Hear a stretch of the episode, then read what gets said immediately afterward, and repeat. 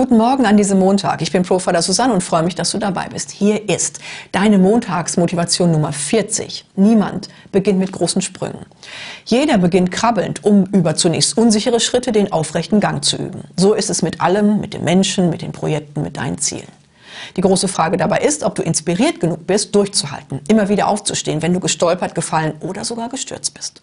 Um das zu garantieren, sind drei Dinge notwendig. Erstens deine Leidenschaft für die Sache, die dich dahin zieht, wo du hin willst. Zweitens dein Wille, es auch dann durchzuziehen, wenn es unangenehm wird. Und drittens deine Starkköpfigkeit, einfach nicht aufzugeben. John Churchill sagte, never, never, never give up. Was ist also zu tun? Einfach anfangen und durchziehen. Fertig.